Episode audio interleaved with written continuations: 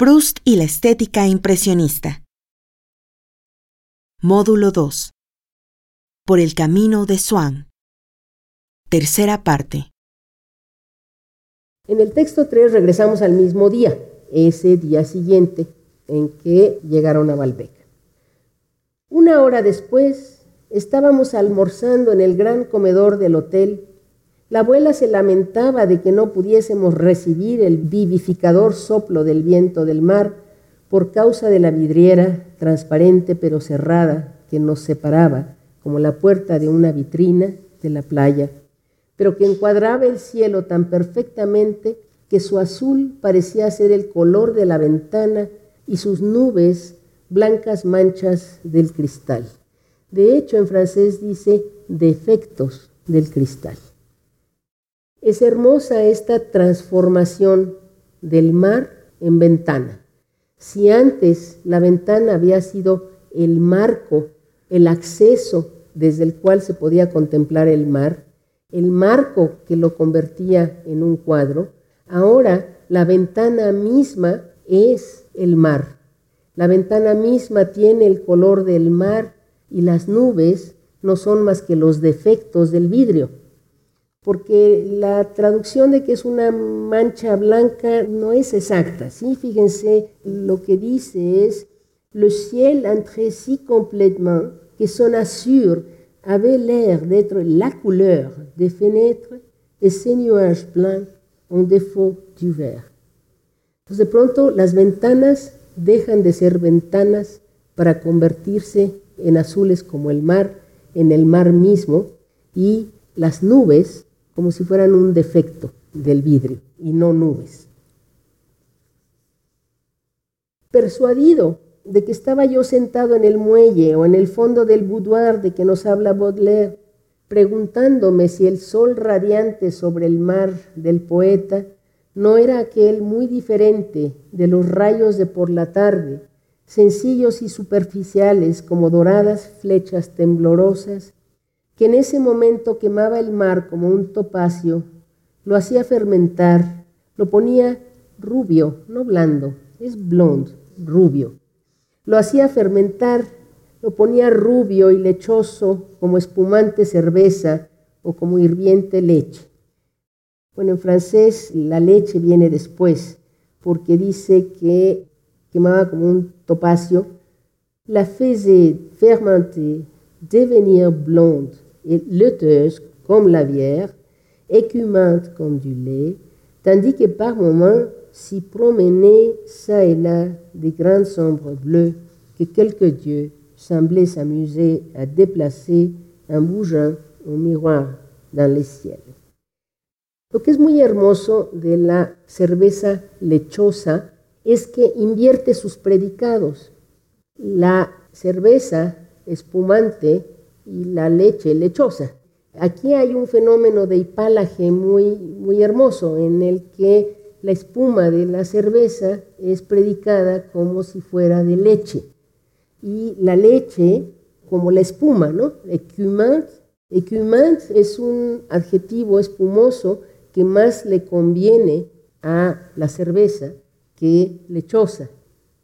Además, esta hermosa metáfora del mar que vimos que no es muy diferente de esto que propone un Turner, de este mar que no parece un mar, sino algo que está hirviendo, como si la arena estuviese hirviendo literalmente, y ya no sabe uno si es el mar, si es tal vez la orilla de un río, porque ¿qué es esto? Es parte de una ola, parte de un arbusto, quizá por estos trazos que podrían figurar ramas, nos decidiéramos por ver eso como un arbusto.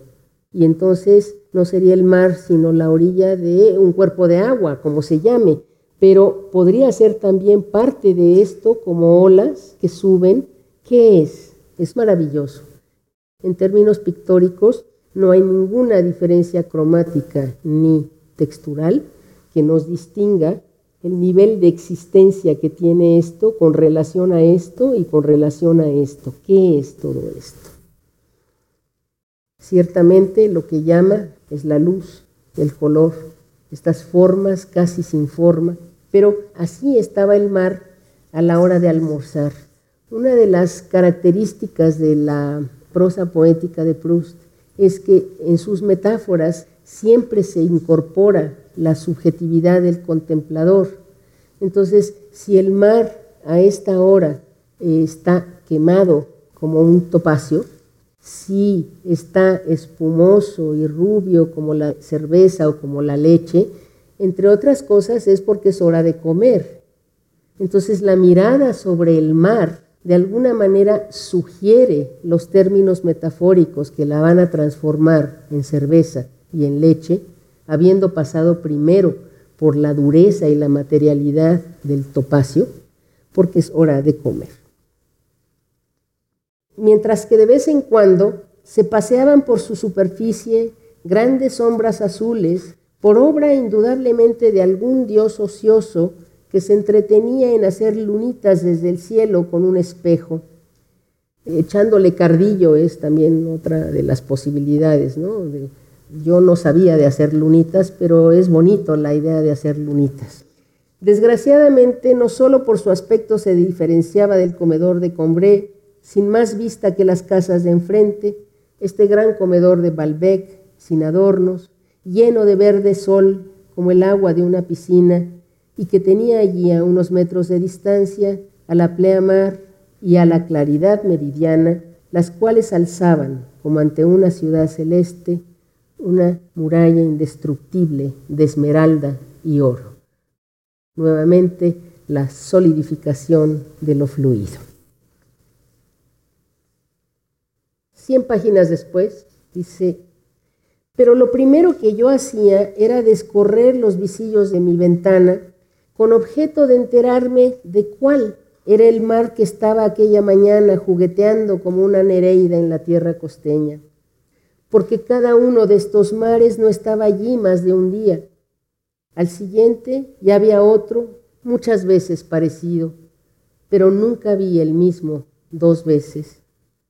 Y ya llegamos ahora sí a una descripción del mar plenamente sintética que incorpora al tiempo en sus más variados aspectos.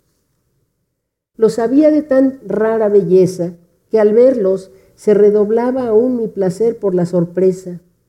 ¿Qué privilegio gozaba una determinada mañana sobre las demás para que el a la ventana, al entreabrirse, descubriera a mis maravillados ojos a la ninfa glauconómena, cuya perezosa hermosura y muelle respirar tenía la vaporosa transparencia de una esmeralda, a través de la cual veíanse afluir los elementos ponderables que le daban colorido. Hacía juguetear al sol con sonrisa entibiada por invisible bruma, que no era otra cosa sino un espacio vacío, reservado en tono de su superficie translúcida, la cual venía a ser, por ende, más abreviada y seductora como esas diosas que el escultor destaca en medio de un bloque, dejando todo el resto de la piedra sin desbastar siquiera. Esta vez ya no es la interpenetración de la montaña con la tierra, sino esta vida mineral del mar figurada mitológicamente por esa ninfa glauconómena. Y otras 30 páginas después, Entraba yo en mi cuarto. Según se adelantaba el verano, iba cambiando el cuadro que me encontraba en la ventana. A lo primero era aún de día y la habitación estaba muy clara, a no ser que estuviese nublado.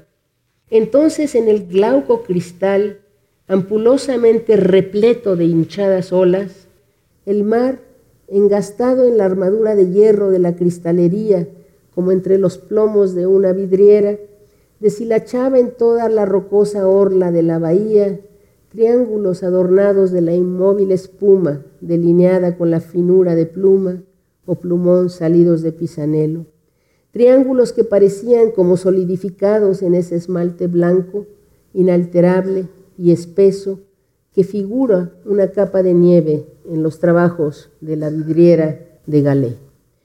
Nótese cómo ahora los referentes ya son múltiples. Por un lado Pisanello, ya habíamos visto también el referente del cuadro primitivo de los toscanos. Y bueno, Pisanello con Galé es así como una contigüidad casi imposible. Galé es uno de estos, ¿cómo llamarlos?, artistas de la cerámica y del vidrio, cuyos floreros son especialmente famosos por esta textura esmaltada, de una blancura hermosísima. Lo que me interesa resaltar aquí es que aun cuando los referentes no sean impresionistas, el procedimiento verbal y descriptivo sí lo es. Es decir, ese procedimiento verbal que pone en primerísimo plano el tiempo y la luz. Y frente a esa conjunción del tiempo y la luz, el objeto a describir cambia, se modifica y se transforma por esas coordenadas, la del espacio y la del tiempo y la de la luz. Pronto fueron acortándose los días. Fíjense que además como en estas 422 páginas vamos teniendo esta impresión de un tiempo que pasa y de un tiempo que pasa sobre el eje de un mismo espacio. Es la misma habitación. Recordamos que culturalmente la gente se iba a los lugares de veraneo, ya sea aguas termales o el mar, durante meses, que se llevaban inclusive sus sillones y sus retratos. Solo basta acordarse de Muerte en Venecia, cómo llega Aschenbach con aquel baúl ropero del que saca retratos, todo. Madame de Villeparisis, una de las aristócratas que llega a Balbec, llega con sus muebles, con sus sirvientes, con todo el equipaje para instalarse en una de las habitaciones del hotel de Balbec. Pero instalarse en un hotel era como instalarse en su casa. Entonces aquí podemos tener esa sensación de que llegó cerca del verano y ya los días se acortan, lo cual nos pone ya muy cerca del otoño. Entraba yo en mi cuarto. Según se adelantaba el verano, iba cambiando el cuadro que me encontraba en la ventana. A lo primero era aún de día y la habitación estaba muy clara, a no ser que estuviese nublado.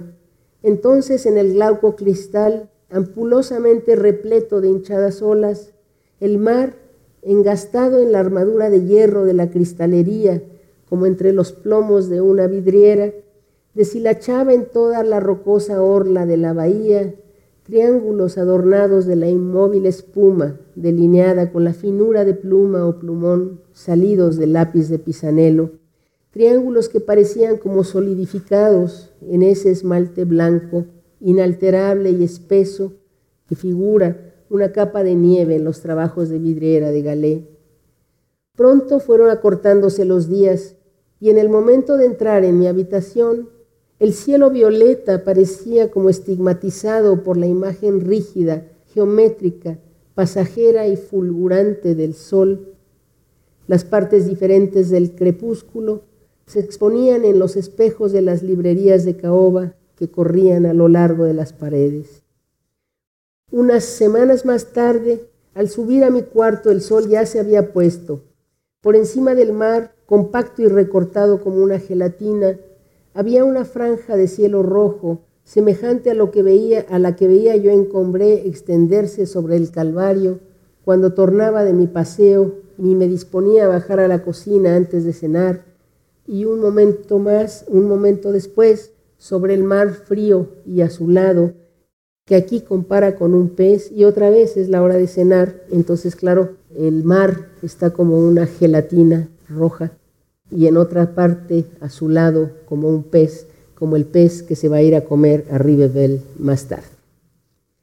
En el mar y muy cerca de la orilla se afanaban por elevarse unos encima de otros a capas cada vez más anchas, vapores de un negro hollín, pero con bruñido y consistencia de ágata y que parecían pesar mucho tanto que los que estaban más altos se desviaban ya del tallo deforme y hasta del centro de gravedad que formaban las capas que les servían de sostén, y parecía como que iba a arrastrar toda aquella armazón que ya llegaba a la mitad del cielo y a precipitarla en el mar. Veía un barco que iba alejándose como nocturno viajero y eso me daba la misma impresión que ya tuve en el tren de estar liberado de las necesidades del sueño y del encierro de una habitación. Aunque en realidad no me sentía yo prisionero en mi cuarto, puesto que dentro de una hora iba a salir de él para montar en coche. Me echaba en la cama y me veía rodeado por todas partes de imágenes del mar, como si estuviese en la litera de uno de esos barcos que pasaban cerca de mí, de esos barcos que luego por la noche nos asombrarían con la visión de su lenta marcha por el seno de la oscuridad, como cisnes silenciosos y sombríos, pero bien despiertos. Y muchas veces en efecto, no eran más que imágenes, porque yo me olvidaba de que por detrás de esos colores no había sino el triste vacío de la playa, barrida por ese viento inquieto de la noche que con tanta ansia sentí el día de mi llegada a Balbec. A veces era una exposición de estampas japonesas, junto a la delgada oblea del sol, rojo y redondo como la luna, una nube amarilla semejaba un lago, y destacándose contra ella cual si fueran árboles plantados en la orilla del imaginario lago, había unas espadañas negras, una barra de rosa suave, tal como no la viera yo desde mi primera caja de pinturas, se inflaba a modo de río y en sus riberas había unos barquitos que parecían estar en seco esperando que viniesen a tirar de ellos para ponerlos a flote. Más me gustaban aquellas tardes en que aparecía cual encuadro impresionista, un barco absorbido y fluidificado por el horizonte, de un color tan de horizonte que semejaba la misma materia que la lejanía, como si su proa y sus jarcias no fuesen otra cosa que recortes hechos en el azul vaporoso del cielo, que en ellos aún se hacía más sutil y afiligranado. A veces el océano llenaba casi toda mi ventana, adornada con una franja de cielo orlada en lo alto por una línea que era el mismo azul que el mar, por lo cual me figuraba yo que era mar también y atribuía su distinto tono a un efecto de luz. Otros días el mar pintábase tan solo en la parte inferior de la ventana y todo el espacio restante lo llenaban infinitas nubes amontonadas unas con otras en franjas horizontales, de suerte que parecía como si los cristales presentaran con premeditación o por especialidad artística un estudio de nubes, mientras que las vitrinas de las librerías mostraban nubes semejantes, pero de distintos lugares del horizonte y diversamente iluminadas, cual si ofrecieran esa repartición tan grata a algunos maestros contemporáneos de un mismo y único efecto, tomado siempre a horas diferentes, pero que gracias a la inmovilidad del arte podían verse ya ahora todos juntos en una misma habitación, ejecutados al pastel y cual detrás de su cristal. Como ven, la habitación de Balbec se nos convirtió en una galería de la imaginación y todos los mares a distintas horas y en distintos tiempos y en distintos colores están ahí plasmados. Muchas gracias.